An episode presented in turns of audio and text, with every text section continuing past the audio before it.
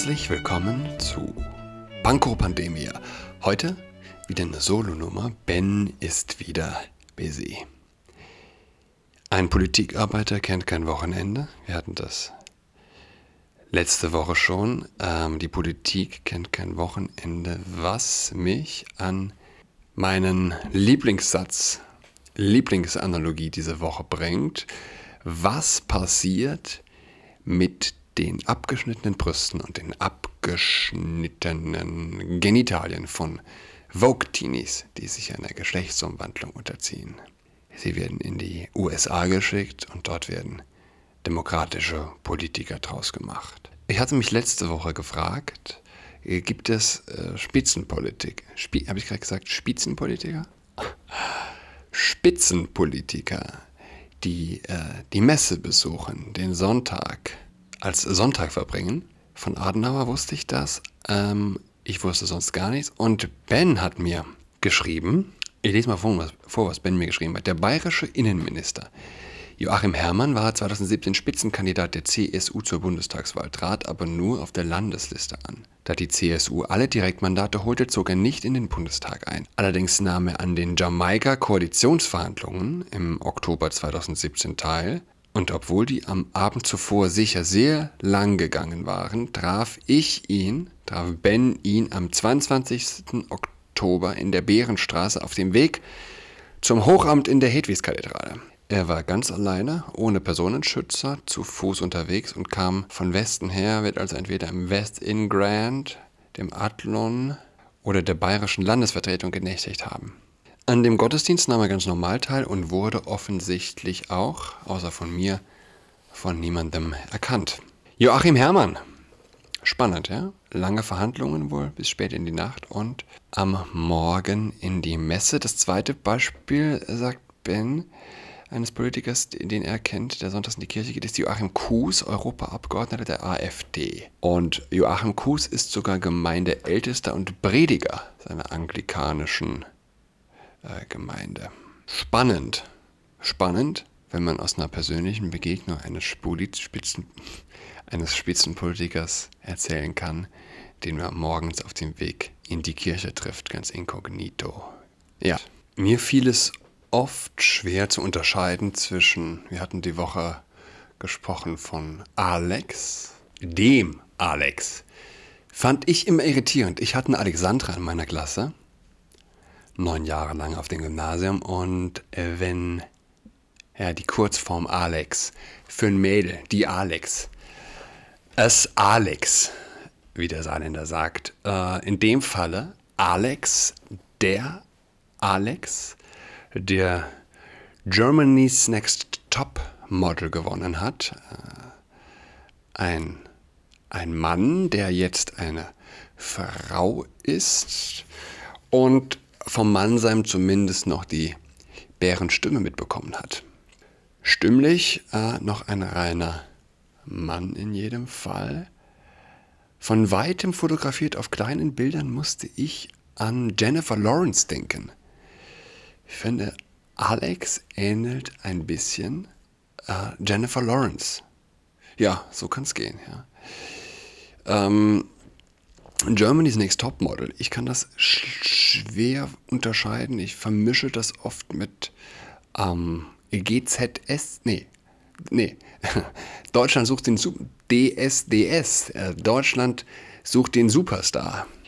Äh, Daniel Kübelböck, Ben mich auch nochmal darauf hingewiesen, wenn wir von LGBTQ reden und der, der riesigen Welle an Geschlechtsumwandlungen. Und lasst mich euch ein paar Stichwörter zu Daniel Kübelböck sagen.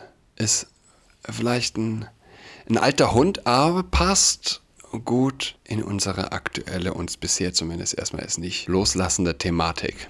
Daniel Kübelberg beschrieb in seiner Biografie von 2003 eine schwierige Kindheit, die von vielen Umzügen geprägt war. Nach der Scheidung der Eltern lebte er zunächst bei seiner Mutter, die insgesamt siebenmal verheiratet war. Sie habe häufig Männer bei sich gehabt, getrunken und ihn im Rausch auch verprügelt. Seine Familie hätte sich eine Tochter gewünscht, weswegen er eine weibliche Rolle eingenommen habe. Später wurde er bei seinem Vater, an dem er sehr hing. Ende 2003, Anfang 2003, in Köln bei der ersten Staffel der, genau richtig, Castingshow Deutschland sucht den Superstar. Ähm, hat er teilgenommen und sein Auftreten beschert ihm während der Laufzeit der Show schnell das Interesse vieler Zuschauer und der Medien. Besonders die Bildzeitung räumte den schrägen Vogel Kübelböck mehr Platz an als jedem anderen Kandidaten. Der schräge Vogel Kübelböck. Ich habe ihn jetzt nicht mehr allzu sehr im Kopf. Ich wage einfach aber trotzdem mal die Behauptung, Kübelböck wäre heute vielleicht gar nicht mehr so ein schräger Vogel. Es ist nicht mehr leicht, Paradiesvogel zu sein, die Latte zum Paradiesvogel sein, zum schrägen Vogel sein. Schrägen Vogel, glaube ich, nennt man es vor allem in Bayern. Ein äh, Paradiesvogel, äh, die Latte ist ganz schön hochgelegt worden. Vergleicht man Daniel Kübelberg mit Harald Glöckner. Ja, wahrscheinlich wäre Kübelberg ein ganz äh, ein bisschen fad jetzt. Mit diesen Veröffentlichungen schlossen sich Kübelbergs Produzenten dem Trend zu Popmusik mit deutschsprachigen Texten an. Den veränderten Stil sollte auch das Motto einer Mini-Promotour im November mit dem Titel Ich hasse mich unterstreichen. 2011 wurde er in Form einer Erwachsenenadoption von der ledigen 70-jährigen kinderlosen Immobilienmillionärin Kerstin Elisabeth Kaiser adoptiert. 3. Januar 2013 wurde Kübelbergs drogensüchtiger Bruder tot in seiner Berliner Wohnung aufgefunden. Die Brüder hatten seit Jahren keinen Kontakt mehr gehabt. 2003 trat er unter dem Namen Daniel Kaiser auf und veröffentlichte die Single Be a Man, die mit einem weiteren Imagewechsel verbunden sein sollte. Warum lese ich das überhaupt vor? Äh, warum, warum gehe ich da durch? Ich habe es vorhin nochmal gehört. Depressionen unter jungen Leuten, Selbstmordgedanken unter jungen Leuten nehmen weiter zu, sind in den letzten Jahren um mehr als das Doppelte gestiegen und wir leben äh, ein bisschen in einem moralischen Vakuum, das der Woke-Kult ganz eindeutig jetzt äh, mit, mit Macht, mit enormer, enormer Geschwindigkeit äh, zu füllen sucht. Gleichwohl auch der extreme An Anwuchs, äh, Anstieg äh, an Trans, äh, Geschlechtsumwandlung unter Teen Girls, das moralische Vakuum, das Wertevakuum, in dem aktuell junge Leute sich bewegen, ist äh, ernst zu nehmen. Und Kübelböck ist einer jeder, wahrscheinlich auch Opfer der Kultur der Toleranz, die als erste wie alle Revolutionen ihre Kinder frisst. Im September, wir kennen das, wahrscheinlich ist das jetzt uns allen noch im Kopf. Kübelbeck 2018 auf einem Kreuzfahrtschiff unterwegs von Hamburg nach New York. Und in den drei Wochen vor der Kreuzfahrt hatte sein Umfeld nach Angaben seines Vaters eine plötzliche Wesensveränderung und psychische Probleme bei Kübelbeck festgestellt und vergeblich versucht, die Reise zu verhindern auf einem mit Künstlerin, Schauspielerin transsexuell umschriebenen, nicht verifizierten Instagram-Account veröffentlichte Kübelberg während der Fahrt Selfies von sich in Frauenkleidern. Laut Aussage eines Passagiers, der in einer benachbarten Kabine untergebracht war, benahm sich Kübelberg auffällig und führte zum Beispiel häufig Selbstgespräche. Seit dem 9. September 2018 war Kübelberg auf See verschollen, nachdem er gegen 4 Uhr morgens vor der Küste Neufundlands über Bord sprang eine, eine traurige, traurige Geschichte. Wir reden wenig über, über die, ich sag's mal, ich sag's mal ganz, es ist, wenn, wenn wir es nicht Krankheit nennen, insofern ist medizinisch, wenn es eines solchen Eingriffs bedarf, ganz offensichtlich um eine, wie auch immer geartete, schwere schwere Krankheit handelt.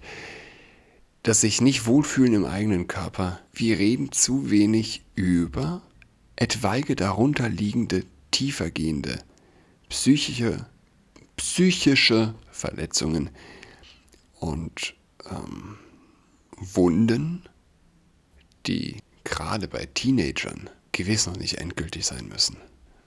Machen wir uns nichts vor, die Geschwindigkeit, mit, mit der der Vogue-Kult um sich greift, ist heute nicht langsamer als gestern, ist heute nicht langsamer als vor einer Woche. Die Geschwindigkeit nimmt weiter zu. Lasst mich euch aus einem Artikel der jungen Freiheit von letzter Woche erzählen, wo wir äh, reden von die Revolution frisst ihre Kinder. Es geht um den langjährigen Spiegelkorrespondenten ähm, Hasnain Kasim, der in der Vergangenheit schon öfter erklärt hat, warum Meinungsfreiheit für falsche Meinungen eine schlechte Idee sei. Ich lese es vor.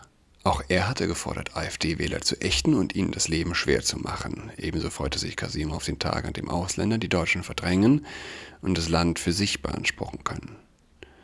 Weil nun auch Vertreter des linken Mainstreams für ihre falschen Meinungen attackiert wurden, war Kasim zum Umdenken bereit.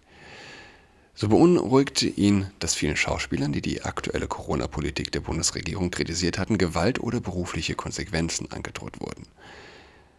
Auch seine rassistischen Aussagen gegen Weiße fallen nun auf ihn selbst zurück.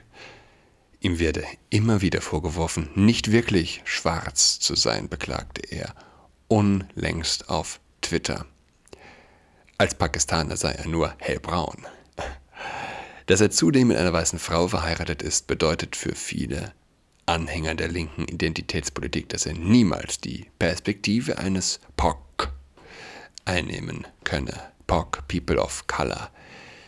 Quote erstmal zu Ende. Ich sage es immer wieder, die Realität holt die Satire ein. Ganz offensichtlich. Und ja, als erstes werden die Kinder gefressen. Nicht Weiße streiten über Opferstatus. Zitat. Vielleicht fällt in den politisch aufgeheizten Debatten dieser Tage vielen Linken und Migranten auf, dass sie selbst zum Opfer der Identitätspolitik werden können. Der Journalist Jan Fleischhauer hatte schon im vergangenen Jahr die schleswig-holsteinische Landtagsvizepräsidentin Aminata Touré, Grüne, gefragt, ob Türken die deutschen Schwarzen seien. Das hatten wir übrigens auch schon mal. Ah, in den USA gibt es dieses Labeling Minderheiten geführt. Wer weiß? Vielleicht kommt es auch bei uns, dann wären das äh, vor allem Türken und genau, wir hatten es auch schon mal hier bei Panko Pandemie, die Chicagoer Bürgermeisterin, die nur Minderheiten, Schwarze, zu einer Pressekonferenz geladen hatte. Das wären dann bei uns, ja, zahlenmäßig rankommen, tun wahrscheinlich, tun auch nicht ganz rankommen, aber die größte Gruppe sind wahrscheinlich die Türken. Sind Türken die neuen Schwarzen? wurde gefragt. Also eine ähnlich marginalisierte Rollen eine Rolle einnehmen wie die Af Afroamerikaner in den USA. Doch Touré bestritt das. Im Unterdrückungswettbewerb will eben jeder auf dem ersten Platz landen. Im Kampf um möglichst viele Opferpunkte kommt es daher mittlerweile auch unter Nicht-Weißen zu Konflikten. Aber äh, wen wundert's? Der der, Link, der linke Rassismus, die Segregationspolitik, äh, verbindet Rassismus mit äh, Tribalisierung, mit, mit auch mit inner, äh, inner, innergesellschaftlichem Kleinbandenkampf, sage ich mal. Ich lese weiter vor. In den USA wollen Universitäten eine möglichst vielfältige Studentenschaft haben.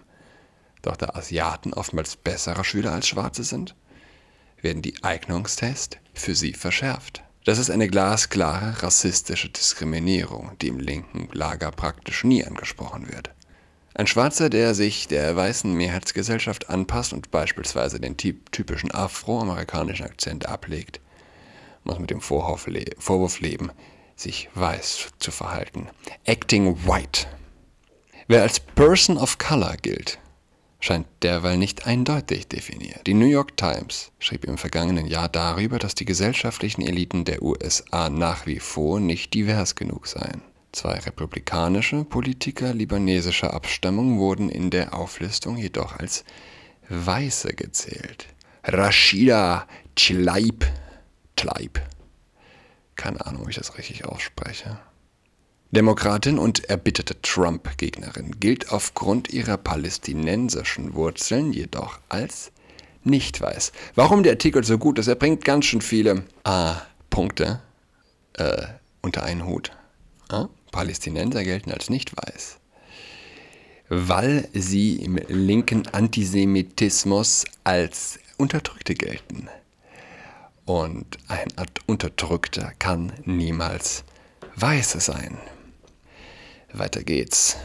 Um, äh, äh, und ein Blogbeitrag, der sich sexistischen Denkmustern unter Afroamerikanern widmet, bezeichnete schwarze heterosexuelle Männer als die Weißen unter den Schwarzen.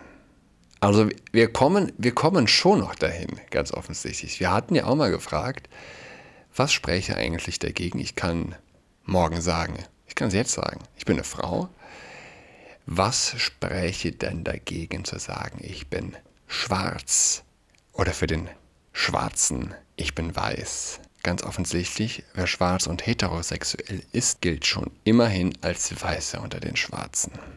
Ach ja, hier wird es auch nochmal erwähnt, in den USA können Firmen das Label von Minderheiten geführt erwerben. In heutigen Zeiten, in denen Kunden ihre antirassistische Gesinnung auch bei der Produktwahl zur Schau stellen wollen, ist das ein echtes Verkaufsargument.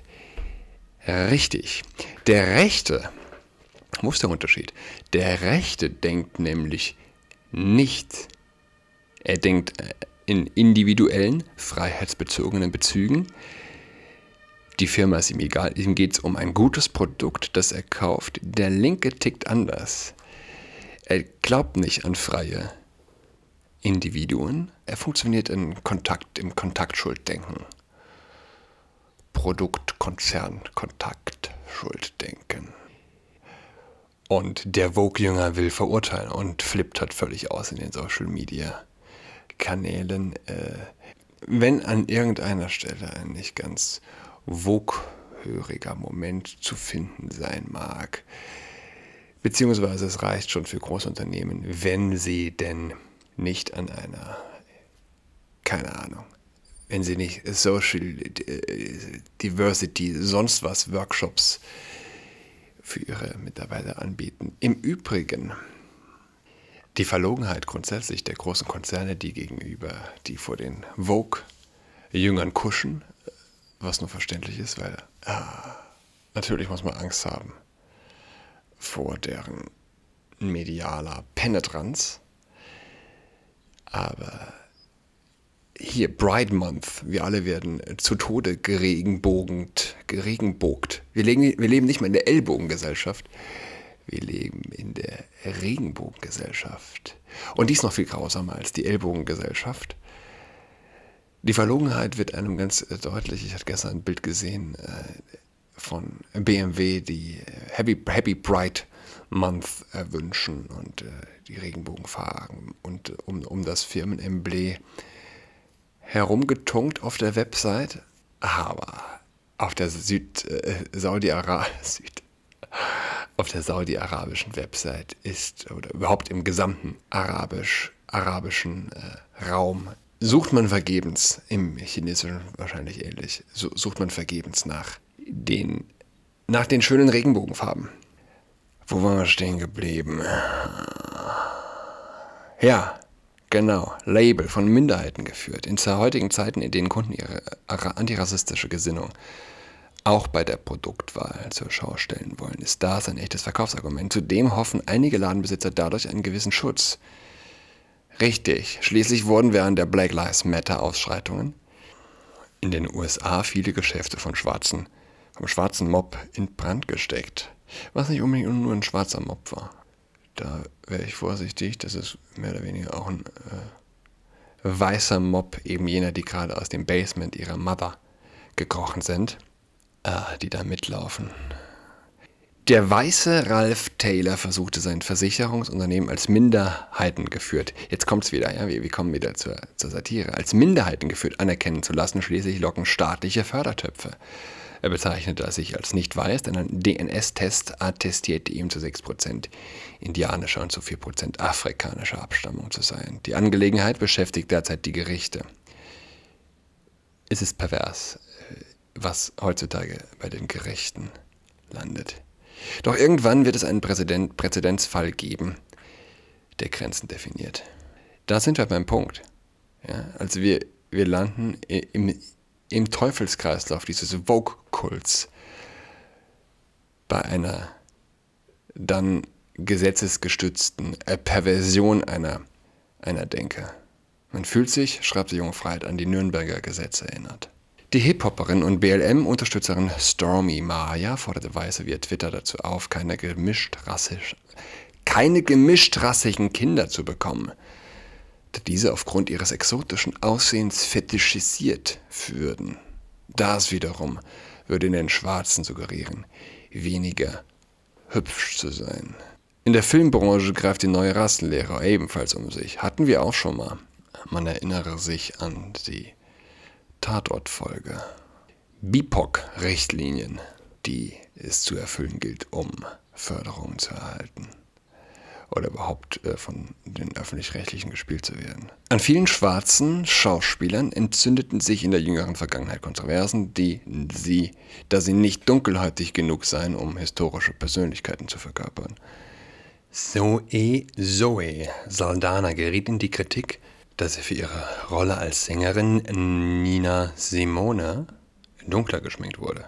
Die Critical Race Theory hat ihren eigenen methodischen Ansatz für Mischlinge. Dort spricht man von Light Skin Blacks. Alaya Batraore. Oh du meine Güte, das habe ich ganz bestimmt nicht richtig ausgesprochen. Aber ein geiler Name. Alaya Batraore hat im vergangenen Jahr auf Instagram geklagt, dass hellhäutige Schwarze einen Weichspül-Antirassismus vertreten würden und zu viel Medienaufmerksamkeit dafür bekämen. Sie fügte hinzu, keine Kommentare von Light-Skinned People unter ihrem Beitrag lesen zu wollen. In der Zeit war Philip Avono, Philip Avono Light-Skinned Person, äh, Light-Skinned Personen vor, ihre Privilegien nicht zu hinterfragen und ähnliche Abwehrreflexe wie weiße Menschen in, den, in der Rassismusdebatte zu zeigen. Malcolm Ohanwe, Malcolm Ohanwe, der für den Bayerischen Rundfunk arbeitet und vom Massaker an den weißen Kolonialherren in Haiti schwärmt, denkt ähnlich. Er sei verstört, dass eine Quote Diversität nur vorgaukele, indem sie christliche oder atheistische, atheistische Lightskin-Schwarze mit deutscher Sozialisierung bevorzuge. Ohanwe, der nigerianisch-palästinensische Eltern hat, mag sich in dieser Debatte auf der sicheren Seite wähnen, aber Vorsicht, auch Palästinenser haben zum Teil europäische Wurzeln. Guter Artikel, guter Artikel, deshalb habe ich ihn vorgelesen. Er bringt recht gut und äh, überschau, überschaubar. Also, er tänzelt so ein bisschen zwischen der, der Reibung, äh, des Wahnsinns und der Satire. Aber um Satire geht es hier gar nicht. Hier geht es um beinharte, beinhartes sich ausdrängen eines quasi religiösen Kults, der ebenfalls in das moralische Vakuum auch eines entchristianisierten eines entchristlichten Westens äh, trifft. Ja. Nächste Woche wird der Vogue-Kult weiter fortgeschritten sein. Aber wir bleiben weiter optimistisch und wir sind nächste Woche wieder im Double-Format dabei. Eine gute Woche. Bis dahin. Goodbye.